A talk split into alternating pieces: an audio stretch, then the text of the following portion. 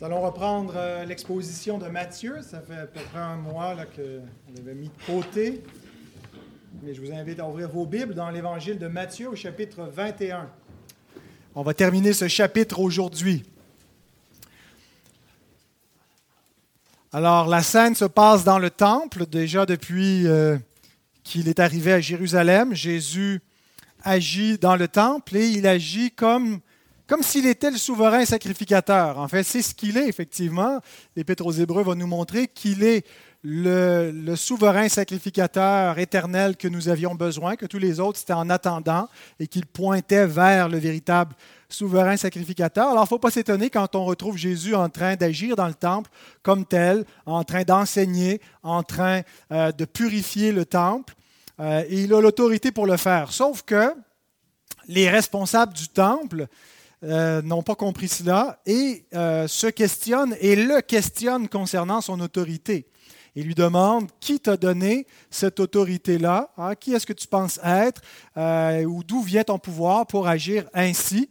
Et Jésus leur répond, et dans sa réponse, il élabore avec trois paraboles. On a déjà vu la première et la deuxième. La première qui était la parabole des deux fils.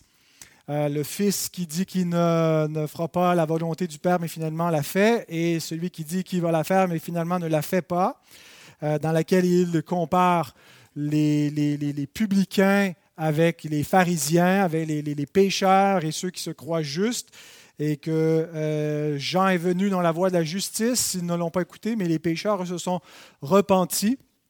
Et donc, il désigne Jean, puisque nous avons vu que c'est par le biais de Jean-Baptiste que Jésus a été consacré dans son, office, dans son ministère public, lorsqu'il a été baptisé par lui, que le baptême de Jésus est en quelque sorte une ordination sacerdotale. Et puis, euh, alors, ils ne reconnaissent pas qui est Jean, ils n'ont pas bien réagi. Ensuite, Jésus continue avec une deuxième parabole, celle des vignerons meurtriers. Et on l'a, euh, dans le dernier message, on a examiné cette parabole. Et aujourd'hui, on va conclure parce que Jésus euh, élabore après la parabole en faisant des applications. Et c'est ce que nous allons voir dans les versets 42 à 46. Et la troisième parabole, c'est la parabole du festin des noces qui sera dans le prochain message.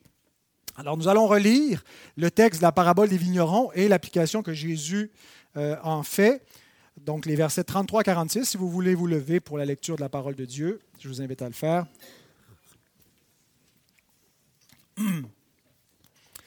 Écoutez une autre parabole. Il y avait un homme, maître de maison, qui planta une vigne.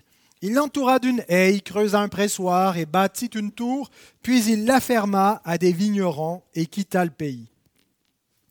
Lorsque le temps de la récolte fut arrivé, il envoya ses serviteurs vers les vignerons pour recevoir le produit de sa vigne. Les vignerons, s'étant saisis de ses serviteurs, battirent l'un, tuèrent l'autre et lapidèrent le troisième. Il envoya encore d'autres serviteurs en plus grand nombre que les premiers, et les vignerons les traitèrent de la même manière.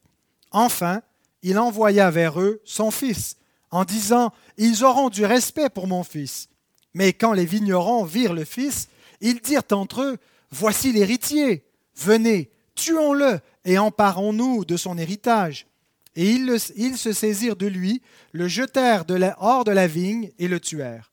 Maintenant, Lorsque le maître de la vigne viendra, que fera-t-il à ces vignerons? Ils lui répondirent, Il fera périr misérablement ces misérables, et il affermera la vigne à d'autres vignerons qui lui en donneront le produit au temps de la récolte. Jésus leur dit, N'avez-vous jamais lu dans les Écritures, la pierre qu'ont rejetée ceux qui bâtissaient est devenue la principale de l'angle? C'est du Seigneur que cela est venu et c'est un prodige à nos yeux. C'est pourquoi je vous le dis, le royaume de Dieu vous sera enlevé et sera donné à une nation qui en rendra les fruits. Celui qui tombera sur cette pierre s'y brisera, et celui sur qui elle tombera sera écrasé. Après avoir entendu ces paraboles, les principaux sacrificateurs et les pharisiens comprirent que c'était d'eux que Jésus parlait et ils cherchaient à se saisir de lui, mais ils craignaient la foule parce qu'elle le tenait pour un prophète. Demandons à notre Dieu de bénir sa parole qui sera prêchée.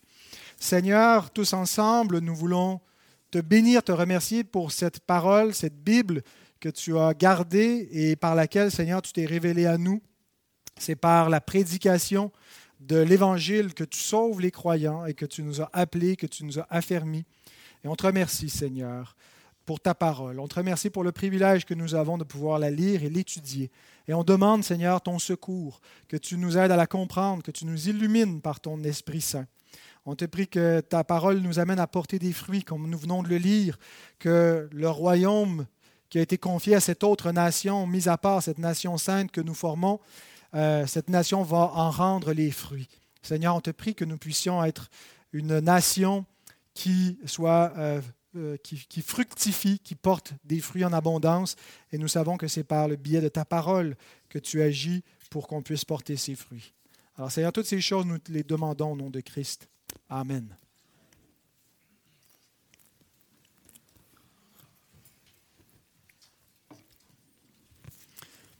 Le dernier message, on avait conclu au verset 41 avec la double condamnation des vignerons prononcée par les auditeurs de Jésus, qui déclarent, un, qu'il va faire périr misérablement ces misérables, le jeu de mots est dans le texte original, et deux, qu'il va affermer la vigne à d'autres vignerons. Alors on reviendra sur cette double condamnation plus loin, puisque Jésus la reprend au verset 43 et 44, dans l'ordre inverse. D'abord, en ce que le royaume leur est enlevé, la vigne est enlevée, confiée à d'autres, et ensuite il les fait périr misérablement au verset 44. Alors, on continue, euh, mais dans l'angle on va lire cette péricope là dans l'angle de l'endurcissement du peuple juif. C'est mon sous-titre, l'endurcissement du peuple juif, mais mon, titre, c'est la pierre rejetée. Alors on va examiner cette pierre rejetée, c'est-à-dire Christ, euh, Christ tel que prophétisé dans l'Ancien Testament, qu'il allait être une pierre rejetée par les bâtisseurs, le, peuple qui euh, servait Dieu. Et euh, mes trois points sont l'endurcissement prophétisé au verset 42, l'endurcissement châtié au verset 43 et 44, et l'endurcissement manifesté au verset 45-46. Donc d'abord au verset 42, euh, l'endurcissement qui est prophétisé, qui a été prophétisé. La parabole que Jésus leur a racontée présente l'endurcissement de vignerons, qui sont le, peuple d'Israël, qui, euh, à de nombreuses reprises, ont l'occasion de, euh, de, se repentir, alors que Dieu leur a envoyé de nombreux serviteurs dans l'histoire, mais euh, s'endurcissent et chaque fois s'endurcissent de plus en plus jusqu'au point où ils vont tuer le Fils du Maître qui leur est envoyé.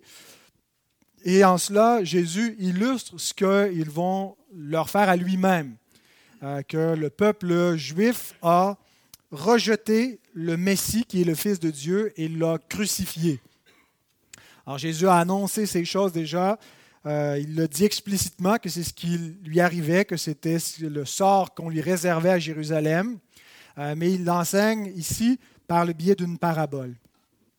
Mais il leur dit que ceci a été déjà annoncé dans l'Écriture sainte.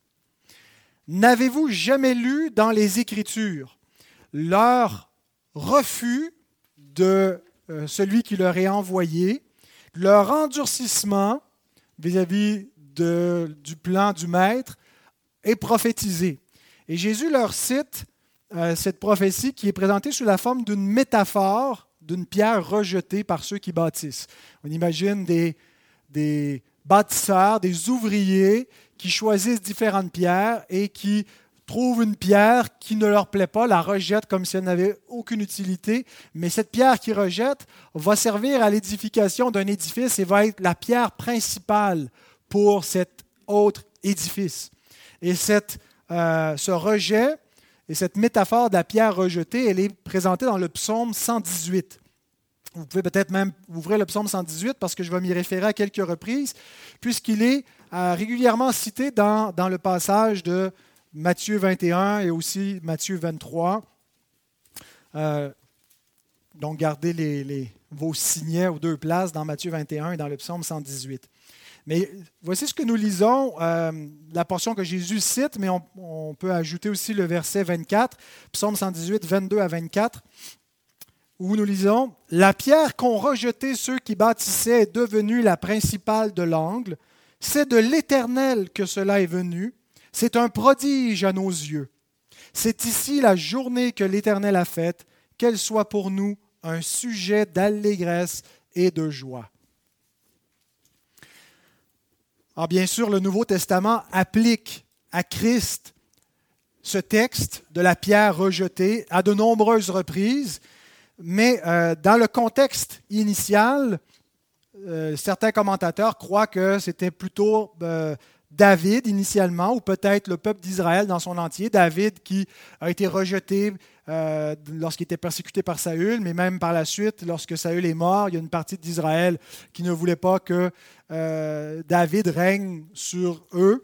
Euh, plus tard, c'est rallié, mais donc la, pierre rejetée serait devenue la principale de langue. Bien sûr, ce serait seulement figuratif. D'autres croient que c'est Israël qui était une nation rejetée par les autres, euh, mais qui est devenue la, la, nation principale sur laquelle Dieu a édifié son royaume. Mais il n'y a aucun doute, euh, bien qu'on puisse voir des accomplissements partiels dans la figure de David ou d'Israël, que ultimement le texte concerne le Messie, le fils de David, Jésus et l'établissement de la nouvelle alliance, qui est ce royaume, le royaume des cieux qui va être bâti, la maison que le fils de David devait bâtir, euh, sa maison qui est l'Église que Jésus annonce dans Matthieu 16 qu'il va bâtir comme fils de David. Sa maison, c'est nous. Euh, et donc, cette, euh, cette prophétie du psaume 118 anticipait déjà le Messie rejeté et la communauté du royaume qui allait être édifiée par lui euh, et autour de sa personne suite à ce rejet du peuple juif. Alors on voit ce texte être cité dans le Nouveau Testament et appliqué à Christ lorsque, par exemple, euh, après la Pentecôte, Pierre et Jean qui montent au temple à l'heure de la prière, guérissent un homme euh, qui était boiteux, qui mendiait à la porte du temple. Et puis là, c'est euh, dans le temple un peu une sorte de d'hystérie. Tout le monde s'étonne de voir cet homme qui était boiteux, qui maintenant euh, marche sans aucune difficulté, saute de joie. Et on questionne les apôtres comment ils ont pu opérer une guérison. Et Pierre explique que c'est non pas grâce à leur propre piété ou leur propre puissance qu'ils ont pu faire cela, mais c'est au nom de Jésus de Nazareth. Et il leur dit ceci dans son discours, euh, actes 4, 11 et 12. Jésus est la pierre rejetée par vous qui bâtissez et qui est devenue la principale de l'angle. Alors, voyez l'interprétation que l'Écriture en fait. Les bâtisseurs, c'étaient les chefs religieux qui bâtissaient, mais qui ont rejeté Jésus, qui est la pierre, qui est devenue la pierre angulaire. Et il ajoute, il n'y a de salut en aucun autre, car il n'y a sous le ciel aucun autre nom qui ait été donné parmi les hommes par lequel nous devions être sauvés. Ce n'est pas seulement l'apôtre Pierre qui euh, interprète le psaume 118 ainsi, c'est également l'apôtre Paul qui euh, explique euh, non seulement que le peuple juif a rejeté Jésus, mais il explique, il donne aussi une raison pourquoi il a rejeté le Messie qui lui était envoyé.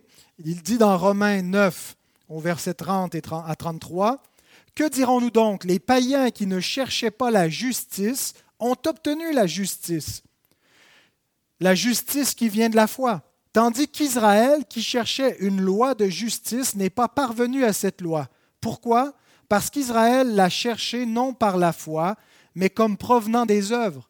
Ils se sont heurtés contre la pierre d'achoppement, selon qu'il est écrit Voici, je mets en Sion une pierre d'achoppement et un rocher de scandale, et celui qui croit en lui ne sera point confus. Alors, ce n'est pas le psaume 118 que l'apôtre Paul cite, mais c'est un passage connexe d'Ésaïe, dans Ésaïe 8, dans Ésaïe 28.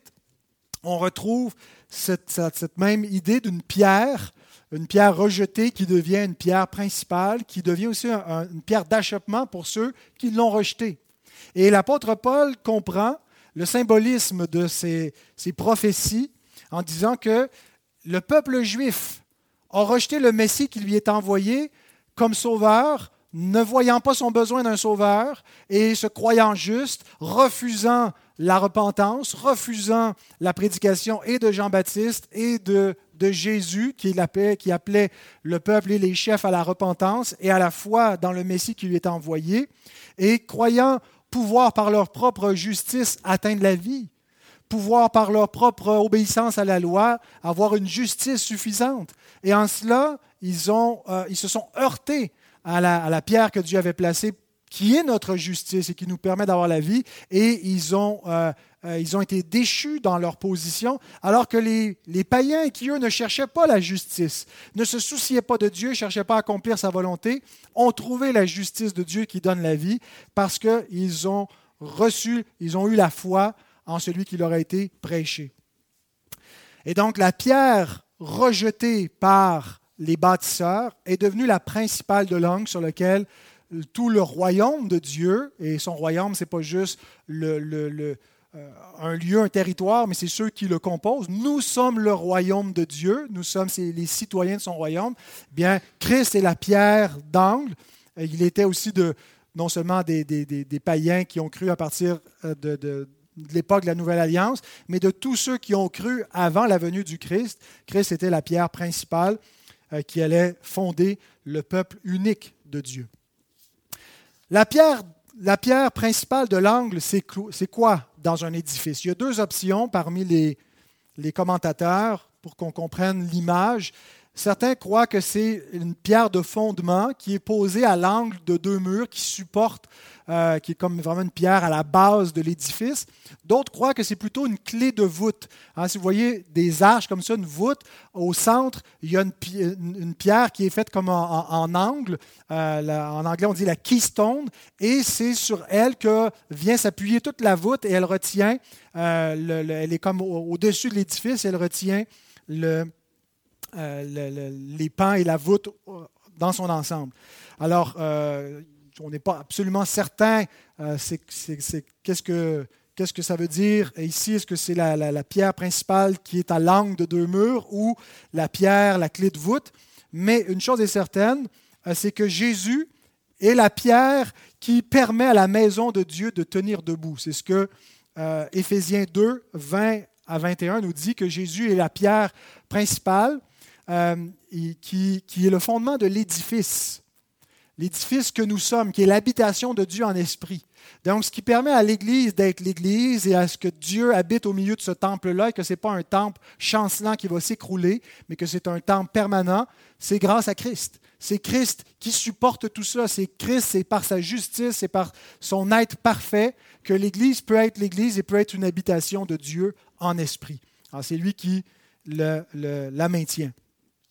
Et le psaume 118 nous dit que c'est un prodige qui vient de Dieu. Ce n'est pas une construction humaine, c'est une construction divine. Jésus lui-même a dit, je bâtirai mon Église. C'est ce temple dont il était question dans les prophéties qui ont été annoncées à euh, David. Ce ne sera pas toi qui vas bâtir ma maison, ça va être ton fils. Euh, et Salomon l'a accompli symboliquement en construisant une maison de pierre, mais Jésus construit une maison euh, de pierre vivante, euh, une maison spirituelle dans laquelle Dieu habite. Et puis, donc, c'est un prodige. La seule contribution des, des architectes d'Israël, c'est d'avoir rejeté la pierre principale, mais sinon, c'est Christ qui est le bâtisseur de cette autre maison. Et il y a quelque chose de, prodigieux qui, invite à, l'étonnement lorsqu'on songe au fait que cette pierre qui est rejetée comme un vulgaire caillou inutile devient la, pierre principale du royaume de Dieu. Il y a quelque chose de renversant, d'étonnant, de fabuleux dans ce prodige que Dieu accomplit un commentateur, euh, Horn, qui a été cité par euh, euh, Armand de Mestral. Vous savez, les petites méditations que je vous mets dans le feuillet, c'est un, vieux commentaire du 19e siècle sur les psaumes. Et j'ai trouvé cette belle phrase qui commente le psaume 118, qui était magnifique. Un homme mort comme un malfaiteur devient le chef d'une société immortelle. Un homme mort comme un malfaiteur. Ils ont rejeté la pierre, ils l'ont rejeté comme un criminel, ils ont rejeté comme un malfaiteur, comme un faux messie. Eh bien, cet homme mort comme un malfaiteur est devenu le chef d'une société, d'une humanité immortelle. C'est un prodige à nos yeux. Et ce matin, nous nous réunissons encore en ce jour du salut, ce jour de l'Éternel où nous nous réjouissons. Nous sommes ce peuple dans le psaume 118 du verset, au verset 24 qui euh, vient qui se euh, réjouit. C'est ici la journée de l'Éternel, la journée que Dieu a faite. Nous sommes dans l'aujourd'hui du salut. Tant qu'on peut dire aujourd'hui, nous sommes dans ce, temps de la nouvelle création qui offre à tous les hommes d'entrer dans ce repos, d'entrer dans ce nouveau temple. Et nous nous réjouissons. Hein, de ce jour de joie, la, journée que l'Éternel a fait, qu'elle soit pour nous un, sujet de joie et d'allégresse. Et le verset 25 continue en parlant du salut qui vient de l'Éternel.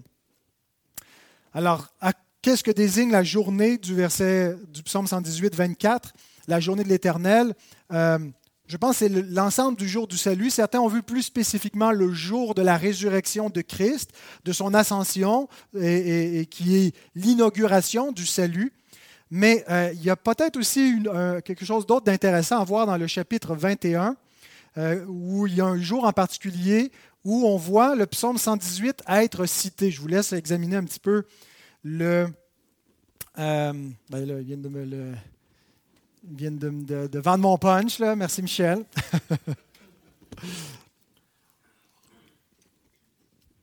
Donc Matthieu 21, verset 9, nous voyons l'entrée triomphale de Jésus à Jérusalem. Rappelons-nous euh, cette scène, ce qu'on, voit dans cette entrée en, triomphe du roi, de celui qui est le fils de David, qui vient monter sur un anon, comme le roi de paix, qui vient vers Sion, euh, la cité de Dieu. Eh bien, ce qu'on a, c'est l'anticipation du règne glorieux de Christ. Christ qui est accueilli par la foule, Christ qui est accueilli comme le roi des rois, le Seigneur des seigneurs qui vient pour régner. Et bien sûr, il va être rejeté, crucifié, il va souffrir, mais on a une anticipation de son règne et de, la louange qui lui est donnée. Une anticipation de ce jour que nous continuons d'anticiper où tout genou fléchira devant Christ et toute langue confessera qu'il est le Seigneur à la gloire de Dieu. Et donc ce jour ultime de triomphe, bien déjà l'entrée à Jérusalem, est comme une anticipation de ce jour glorieux et voulu par Dieu, a été prophétisé déjà dans les prophètes de l'Ancien Testament que euh, le, roi viendrait et peut-être que la journée de l'Éternel, ce jour de joie, euh, désignait aussi en partie ce jour de l'entrée du roi dans la cité. Parce que nous, lisons dans Matthieu 21, 9 euh, que le verset 26 du psaume 118 était cité à ce moment-là par la foule qui l'acclamait. Ceux qui précédaient et ceux qui suivaient Jésus criaient Hosanna au fils de David, béni soit celui qui vient au nom du Seigneur, Hosanna dans les lieux très hauts. Voyez-vous tout ça dans le psaume 118. La pierre va être rejetée, mais en même temps elle est acclamée. D'autres vont dire Hosanna, béni soit celui qui vient au nom du Seigneur. Et il y a un prodige dans le fait qu'il y a un endurcissement partiel chez les hommes qui rejettent, mais celui qui rejette devient la pierre principale et il est le, Seigneur glorieux qui est acclamé par la foule et c'est un jour de joie et de salut. Alors voyez-vous tous ces, ces, connexions euh, et ce mélange de révélation et en même temps de, de, de, cette révélation qui est cachée aux yeux de certains à cause de leur endurcissement.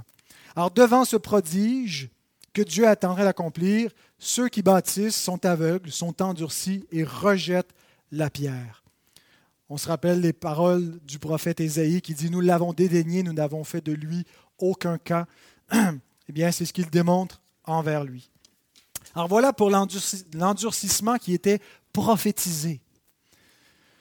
Jésus poursuit en appliquant, en faisant un lien entre la parabole des vignerons meurtriers, le texte cité de, du, psaume 118, la pierre rejetée, et il l'applique actuellement à, cette nation dans, dans l'accomplissement concret de ce que ces choses signifiaient. Au verset 43, et 44, l'endurcissement châtié. C'est pourquoi je vous le dis, le royaume de Dieu vous sera enlevé et sera donné à une nation qui en rendra les fruits. Celui qui tombera sur cette pierre s'y brisera, et celui sur qui elle tombera sera écrasé.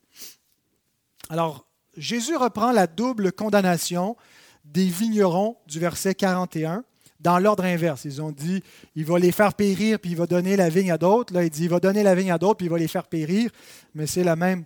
Euh, mais là, il l'applique concrètement, en disant, pas juste dans des termes symboliques, mais dans des termes explicites, que le royaume de Dieu va leur être enlevé pour être donné à une nation qui va emporter les fruits. Première conséquence. Deuxième conséquence, cette pierre va écraser ceux qui l'ont rejetée. Alors regardons cette, double condamnation dans l'ordre. D'abord, le royaume vous sera enlevé. Dans quel sens le royaume de Dieu leur a-t-il été ôté? Comment faut-il comprendre cette euh, condamnation que Jésus prononce sur eux? D'abord, il faut comprendre de quelle façon est-ce que le royaume était entre leurs mains. Le royaume d'Israël était typologiquement le royaume de Dieu. Il n'était pas euh, en soi, explicitement, actuellement, véritablement le royaume de Dieu, mais il était comme une représentation terrestre du royaume de Dieu. C'était comme l'ombre, c'est comme si on a le, royaume céleste qui allait venir, puis il allait venir au milieu d'Israël. Le, roi du ciel allait descendre pour régner au milieu d'eux. Et Israël, en attendant, avait des institutions, avait euh, Dieu avait, avait fait des dispositions au milieu de son peuple pour faire des représentations visibles de son royaume en plaçant la royauté, en plaçant le temple, en plaçant sa loi sainte et toutes sortes de, euh, de, structures et, d'éléments qui faisaient qu'Israël n'était pas une nation comme les autres, était une nation qui était un royaume céleste. il y avait quelque chose de divin au milieu d'Israël, ce qu'on ne retrouvait pas dans aucune autre nation de la terre. Alors, le royaume d'Israël était typologiquement le royaume de Dieu. Et on voit euh, ce lien entre royaume de Dieu et le royaume d'Israël dans l'Ancien Testament, par exemple dans le livre des Chroniques qui fait ressortir en particulier la thématique du royaume de Dieu. Par exemple, dans l'alliance que l'Éternel conclut avec David, euh, avec le roi et ses descendants et le trône de David, et ce que signifie le trône de David, qui est en quelque sorte le trône de Dieu. 1 Chronique 17, 11 à 14, Quand tes jours seront accomplis, que tu iras auprès de tes pères, j'élèverai ta postérité après toi, l'un de tes fils, et j'affermirai son règne. Ce sera lui qui me bâtira une maison, et j'affermirai pour toujours son trône. Je serai pour lui un père, et il sera pour moi un fils, et je ne lui retirerai point ma grâce comme je l'ai retiré à celui qui t'a précédé. Je l'établirai pour toujours dans ma maison et dans mon royaume, et son trône sera pour toujours affermi. Voyez-vous donc, le, son, son règne va être le royaume de Dieu, il va être dans mon royaume, il va régner pour moi. Et quand on voit un peu plus loin, dans 1 Chronique 29, verset 23, Salomon qui monte sur le trône de David, son père, regardez ce qui est dit. Salomon s'assit sur le trône de l'Éternel. Comme roi à la place de David, son père, il prospéra et tout Israël lui obéit. Donc il y avait cette compréhension que le royaume des cieux était présent au milieu de cette nation-là. Que Dieu a fait alliance avec ce roi qui, c'est son fils qui va être le Seigneur qui va régner. Puis son trône, c'est mon trône. Et ton fils, c'est mon fils. Bien sûr, on comprend que c'est en Christ que s'accomplit tout cela, mais il y a eu un accomplissement partiel en Salomon. Euh, ça ne pouvait pas être un accomplissement complet, pas juste parce que, euh, en fait, du fait que, Salomon n'allait pas régner éternellement, Salomon est mort, euh, Jésus est vivant. Et Jésus est immortel, il règne éternellement et il est pour toujours dans la maison et son règne n'aura point de fin. Contrairement au règne de Saül qui a pris fin et au règne des autres fils de David qui ont pris fin aussi. Mais Dieu voulait montrer que ça allait être un descendant de David et qu'il allait régner pour toujours. Alors, en attendant que le fils qui allait régner pour toujours vienne s'asseoir sur le trône de David, qui est le trône de Dieu, bien, il allait avoir un accomplissement partiel et typologique de cette attente du royaume de Dieu. Alors, le royaume d'Israël avait ce grand privilège, unique parmi les nations, euh, d'être le peuple de Dieu, le royaume, la nation sainte mise à part qui appartient à Dieu. Quelle autre nation a des dieux aussi proches que l'Éternel notre Dieu? demande Moïse. Des dieux, un Dieu qui est proche, qui lui parle. Quelle autre nation à qui Dieu a donné ses préceptes, sa loi, sa loi qui éclaire les yeux, sa loi qui restaure l'âme, qui est parfaite, qui est sans faille. Quelle autre nation connaît Dieu a laissé toutes les nations suivre leur propre voie, il n'a pas agi ainsi, il a gardé cette nation, il a fait habiter son nom, il habite au milieu d'elle, il a mis sa demeure, son temple au milieu de cette nation. Israël était appelé à être la lumière des nations, à éclairer les peuples de la terre. De là allait venir le salut, de là allait venir celui qui devait faire paître toutes les nations. Avec ce grand privilège venait une grande responsabilité. C'était une grâce inouïe que Dieu accordait à Israël d'être son royaume. Mais si Israël tombait dans l'infidélité, le, privilège allait être perdu. Comme euh, c'était le cas avec Saül. Saül, qui était le roi, euh, qui a reçu l'onction de l'Éternel, euh, a perdu sa couronne, a perdu son privilège, a perdu la bénédiction et la faveur, a perdu le royaume. Eh bien, de la même façon que Saül a perdu sa place, si Israël tombait dans la désobéissance, si les fils de David se rebellaient, ils allaient eux aussi perdre le privilège du royaume. Eh bien, Jésus déclare que ce statut privilégié est maintenant perdu. Il dit, vous l'avez perdu. Euh, et, Dieu a été patient. Dieu a maintenu dans sa miséricorde. Il a châtié Israël, il l'a envoyé en exil, mais il l'a ramené, il l'a rétabli. il l'a maintenu, il a maintenu son, son, nom et son royaume et son temple au milieu.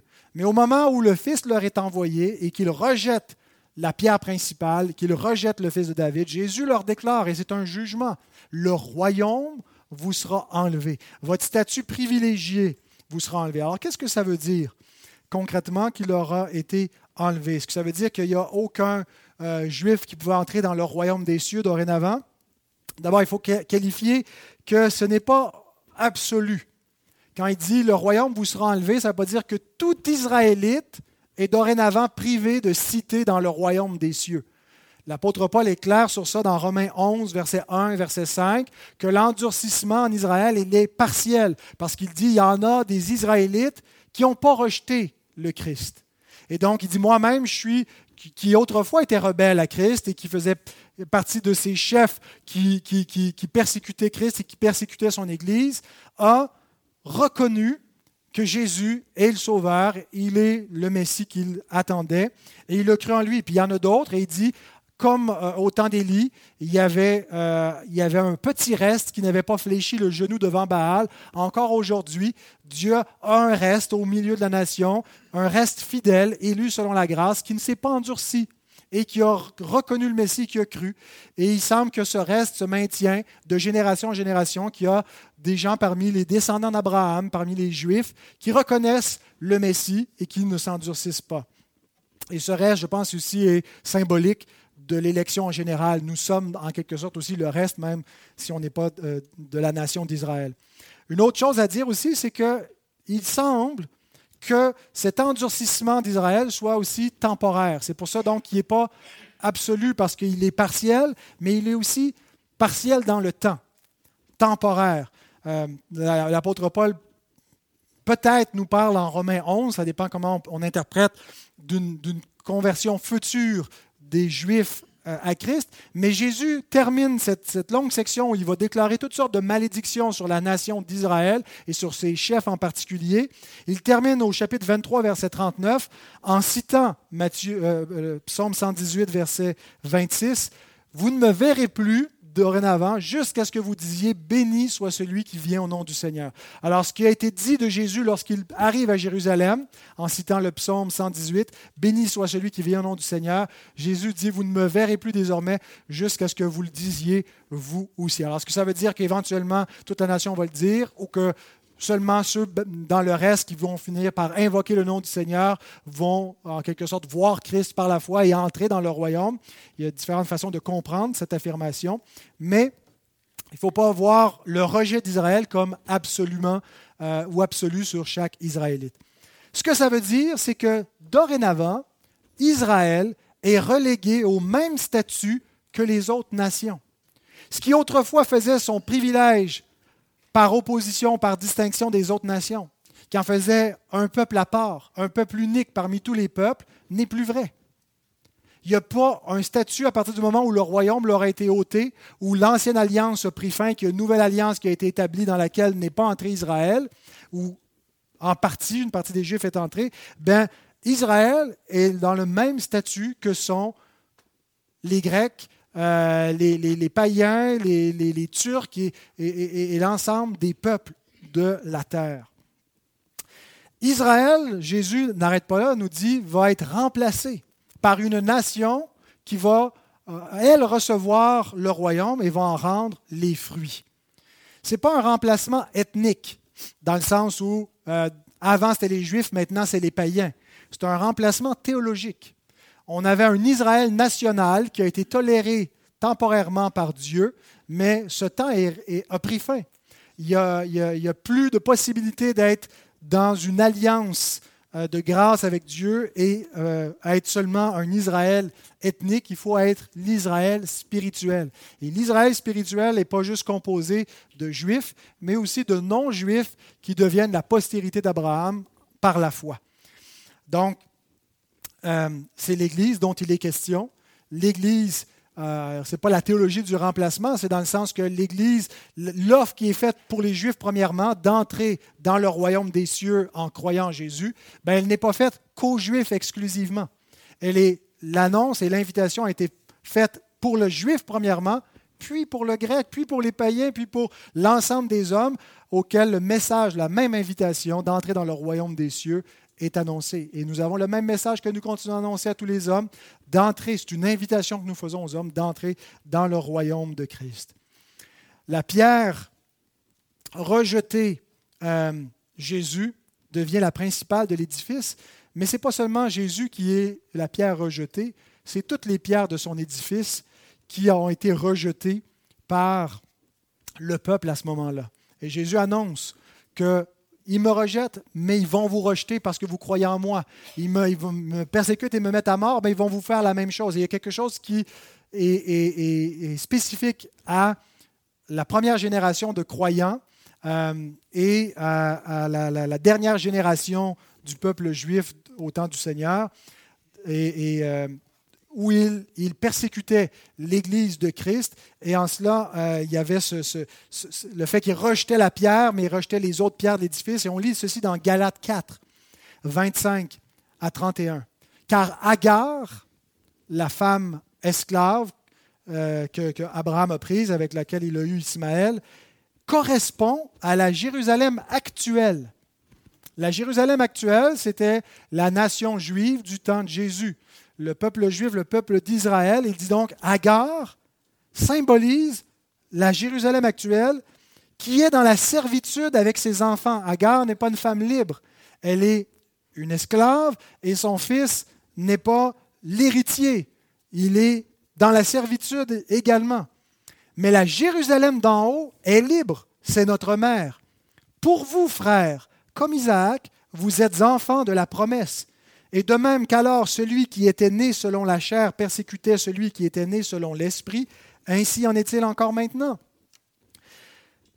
C'est-à-dire que les Juifs selon la chair persécutaient les Juifs selon l'esprit, persécutaient l'Église du Seigneur. Euh, mais que dit l'Écriture? Chasse l'esclave et son fils, car le fils de l'esclave n'héritera pas avec le fils de la femme libre. C'est pourquoi Frères, nous ne sommes pas enfants de l'esclave, mais de la femme libre. Et Paul donc rappelle qu'il y a deux Jérusalem, une Jérusalem actuelle mais qui va périr. Jésus a déclaré le jugement sur cette Jérusalem, c'est une question de temps avant qu'elle soit jugée qu'elle soit détruite. Mais il y a une Jérusalem d'en haut, qui est notre mère à tous, et nous sommes enfants de la femme libre. Et donc, il, invitait les croyants à comprendre que malgré leur persécution, ils étaient les héritiers du royaume des cieux. Malgré qu'à vue humaine, ils semblent les exclus, les parias, les pauvres, qu'on leur a enlevé leurs biens, ils n'ont pas le statut d'une religion licite, ils sont persécutés et par les Juifs et par les Romains, mais dit, vous êtes les héritiers du royaume. Et ceux qui vous persécutent en ce moment, eh bien, ce sont ceux qui vont périr. Même si en ce moment, ils semblent être, euh, ceux qui, dominent la culture, qui ont l'autorité, euh, qui, qui triomphent, ils vont perdre. Pierre se souvient de l'enseignement du Seigneur Jésus, se souvient de ces paroles que Jésus a dit qu'il est la pierre rejetée par ceux qui bâtissent. Et il fait l'application suivante à l'Église dans 1 Pierre 2, 6 à 10. Voici, je mets en Sion une pierre angulaire, choisie, précieuse, et celui qui croit en elle ne sera point confus. L'honneur est donc pour vous qui croyez. Mais pour les incrédules, la pierre qu'ont rejetée ceux qui bâtissaient est devenue la principale de l'angle et une pierre d'achoppement et un rocher de scandale. Ils s'y heurtent pour n'avoir pas cru à la parole, et c'est à cela qu'ils sont destinés. Vous, au contraire, vous êtes une race élue, un sacerdoce royal, une nation sainte, un peuple acquis, afin que vous annonciez les vertus de celui qui vous a appelé des ténèbres à son admirable lumière. Vous qui autrefois n'étiez pas un peuple et qui maintenant êtes le peuple de Dieu. Vous qui n'aviez pas obtenu miséricorde et qui maintenant avez obtenu miséricorde.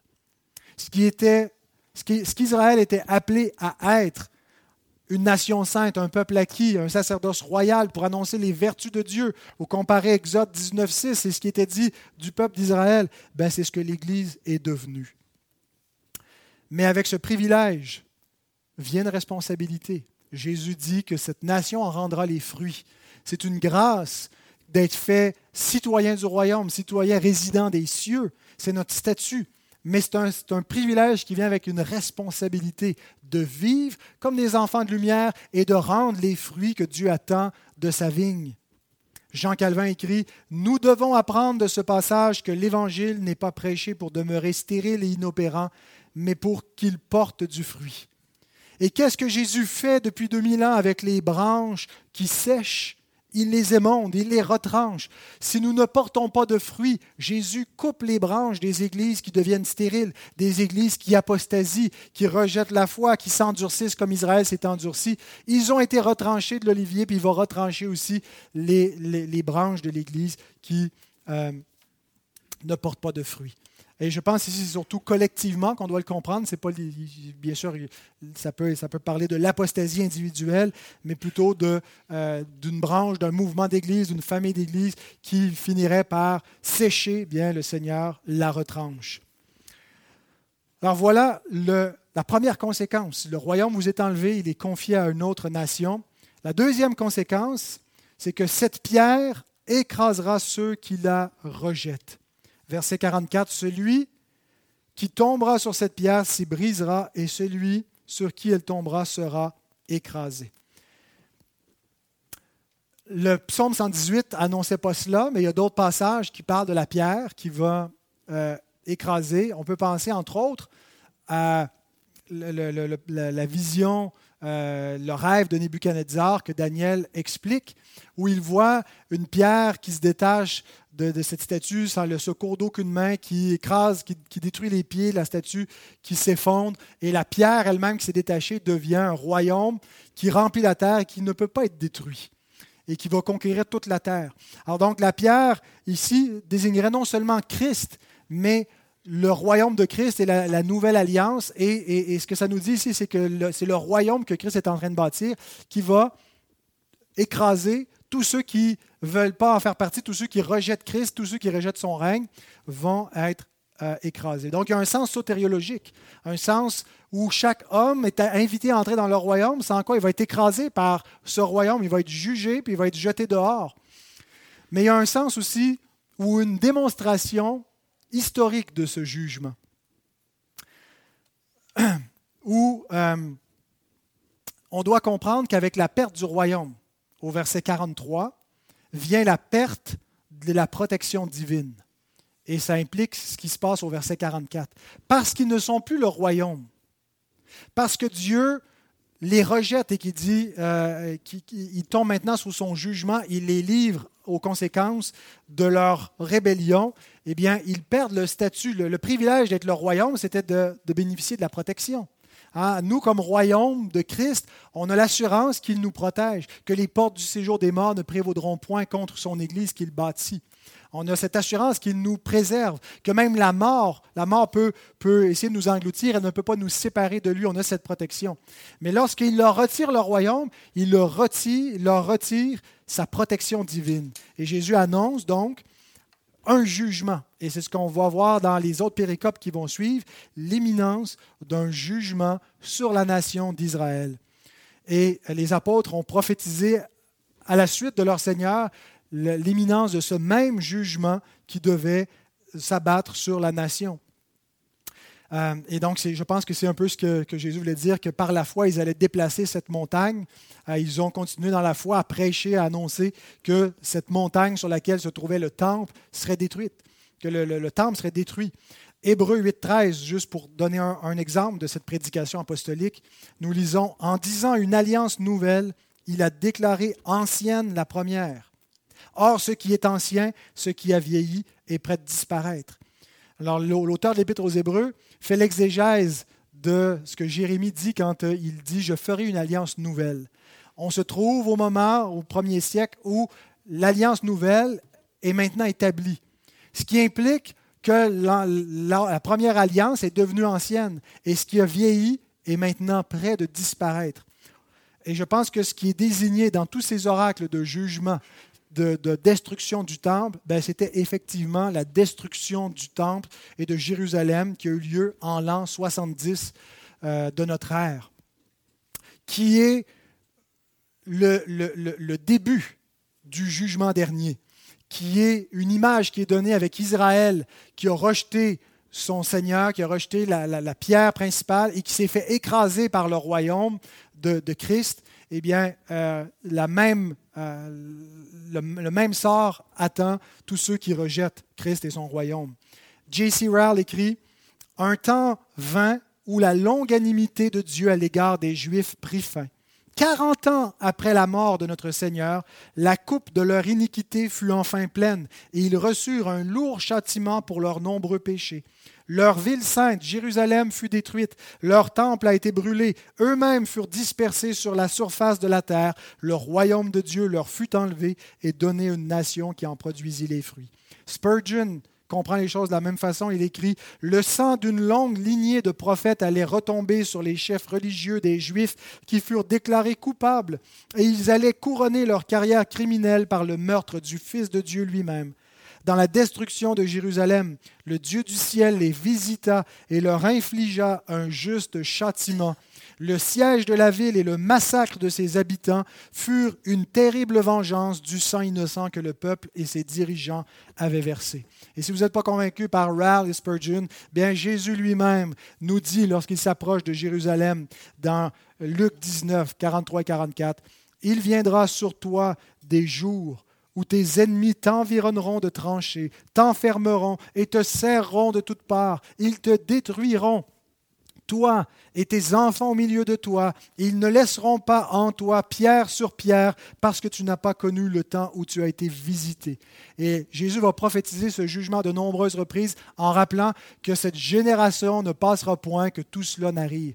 Et donc, on ne parle pas ici d'un jugement qui est futur pour nous, mais qui est derrière nous c'était la destruction de Jérusalem et du temple en l'an 70, parce que le royaume leur a été ôté, le privilège d'être protégé par Dieu leur a été ôté. Et ça, c'est une figure pour les générations à venir de ceux qui rejettent la pierre principale.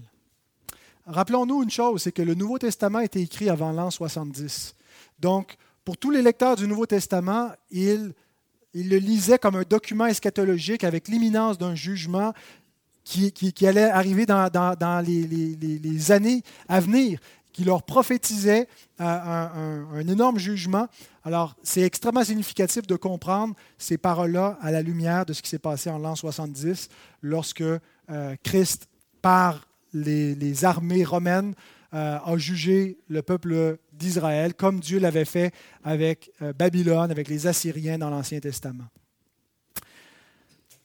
Terminons rapidement avec le dernier point, l'endurcissement manifesté, versets 45 et 46. Quand on entend cela, parfois, une de nos réactions, c'est de trouver que Dieu est peut-être un peu sévère, un peu trop sévère. de finir par voir l'homme comme une victime. Euh, on a peur, euh, moi j'ai toujours un peu une hésitation à prêcher ces textes de jugement sur les Juifs parce que je me dis que je vais être accusé d'antisémitisme parce qu'on sait que les chrétiens euh, dans l'histoire n'ont pas toujours bien agi envers ce peuple-là, déjà au temps de Luther et puis qu'on pense à la, Deuxième Guerre mondiale. Bon, ce n'était pas les, chrétiens, je ne pense pas que Hitler se revendiquait du, christianisme, mais les chrétiens n'ont pas non plus nécessairement euh, protégé, ont supporté les nazis jusqu'à un certain point en Allemagne, certains d'entre eux, certains chrétiens. Euh, et donc, on peut être hésitant de, rappeler ces choses. Euh, on peut trouver que, Dieu est peut-être trop sévère, que l'homme est une victime, mais voici comment se termine ce chapitre lorsqu'ils entendent ces paroles de Christ. Après avoir entendu ces paroles, ces paraboles, les principaux sacrificateurs et les pharisiens comprirent que c'était d'eux que Jésus parlait, et ils cherchaient à se saisir de lui, mais ils craignaient la foule parce qu'elle le tenait pour un prophète. Ils veulent se saisir de lui pour le tuer. Et éventuellement, ils vont se saisir de lui et ils vont le tuer.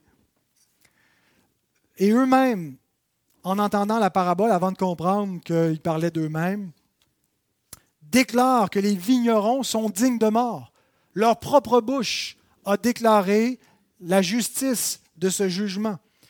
Et en ce moment, ils manifestent qu'ils sont ces vignerons, en voulant, en ayant ces intentions criminelles, meurtrières, vis-à-vis du Fils de Dieu. Écoutez cette parole sage de Jean Chrysostome qui dit Mais je vous prie de noter ici combien est juste la sentence quand ceux-là même qui doivent être punis se condamnent eux aussi résistons à cette tendance vers laquelle l'humanisme et le libéralisme humain nous mènent à trouver les jugements de Dieu trop sévères. Trouver que l'homme n'en est pas digne. Ils manifestent qu'ils en sont pleinement dignes, qu'ils sont meurtriers. Ce que sont tous les hommes. Parce que Jésus ne parlait pas d'eux seulement. Bien sûr qu'il parlait d'eux, mais il parlait de tous les incrédules et de tous les endurcis que la terre a porté. Parce que comme Israël était un emblème pour l'humanité dans son rôle d'obéissance, Israël, dans sa désobéissance et son incrédulité, est devenu un emblème du jugement de l'humanité. Un exemple. Il devait servir d'exemple pour montrer la voie à toutes les nations, mais il a montré aussi l'exemple du jugement de tout homme qui s'endurcit, de tout incrédule. Ésaïe 28, 16 nous dit, C'est pourquoi ainsi parle le Seigneur l'Éternel, Voici j'ai mis pour fondement en Sion une pierre, une pierre éprouvée, une pierre angulaire de prix, solidement posée. Celui qui la prendra pour appui n'aura point hâte de fuir, ne sera point confus. Mais celui qui ne la prend point pour appui sera écrasé, et déjà jugé, et va tomber sous la condamnation, et c'est Christ lui-même qui va prononcer le verdict. Alors quand on, lit, quand on voit l'exemple de jugement qui nous est donné dans la nation d'Israël, la question qu'il faut se poser pour se situer soi-même, c'est qu'est-ce que j'ai fait de cette pierre que Dieu a posée en Sion? Comment est-ce que je me situe par rapport à Christ? Parce qu'il n'y a pas de neutralité. C'est soit une pierre de fondement qui élève ou une pierre d'achoppement qui écrase. Tout le monde va être situé par rapport à cette pierre qui est Christ, va être soit édifié sur lui ou écrasé par lui. Et n'allez pas croire que l'endurcissement se manifeste toujours avec l'hostilité la plus meurtrière, comme on le voit ici, parce qu'on peut ne pas s'identifier avec les Juifs quand on n'a pas ces, intentions meurtrières vis-à-vis de, du oin de l'Éternel. Mais le même endurcissement se manifeste souvent avec une indifférence où on le traite comme un, étranger, une indifférence qui fait que Christ et sa parole nous est complètement étranger et on est indifférent. C'est cette même, c'est ce même endurcissement. Et nous voyons ici donc les chefs qui font exactement comme quand Jésus leur pose la question vis-à-vis de Jean-Baptiste au verset 26. Ils craignent la foule. Ils ne répondent pas vraiment à sa question. Alors ici, ils ne passent pas tout de suite à l'acte parce qu'ils craignent la foule, mais ça nous dit quelque chose, que ceux qui craignent les hommes ne craignent pas Dieu. Ce qu'ils devraient craindre, c'est le Seigneur, c'est sa parole, et devraient craindre leur propre cœur mauvais et l'endurcissement de celui-ci. Et ça devrait nous amener à réaliser le danger de l'endurcissement, de l'aveuglement, le danger d'être indifférent. Craignez votre propre cœur. Si vous avez une indifférence, je parle aux jeunes, aux enfants, si, vous êtes lassés d'entendre ça, puis d'entendre, de vous faire dire, de vous repentir, de croire en Christ, craignez cette réponse de votre cœur parce que ça manifeste rien de bon. C'est très inquiétant. Ça manifeste le même endurcissement du peuple juif qui a péri et qui est un exemple de tous ceux qui vont périr s'ils persistent dans l'endurcissement. Alors que Dieu bénisse sa parole, qu'il sonde nos cœurs, qu'elle produise en nous la repentance et la foi en celui en qui nous devons croire. Amen.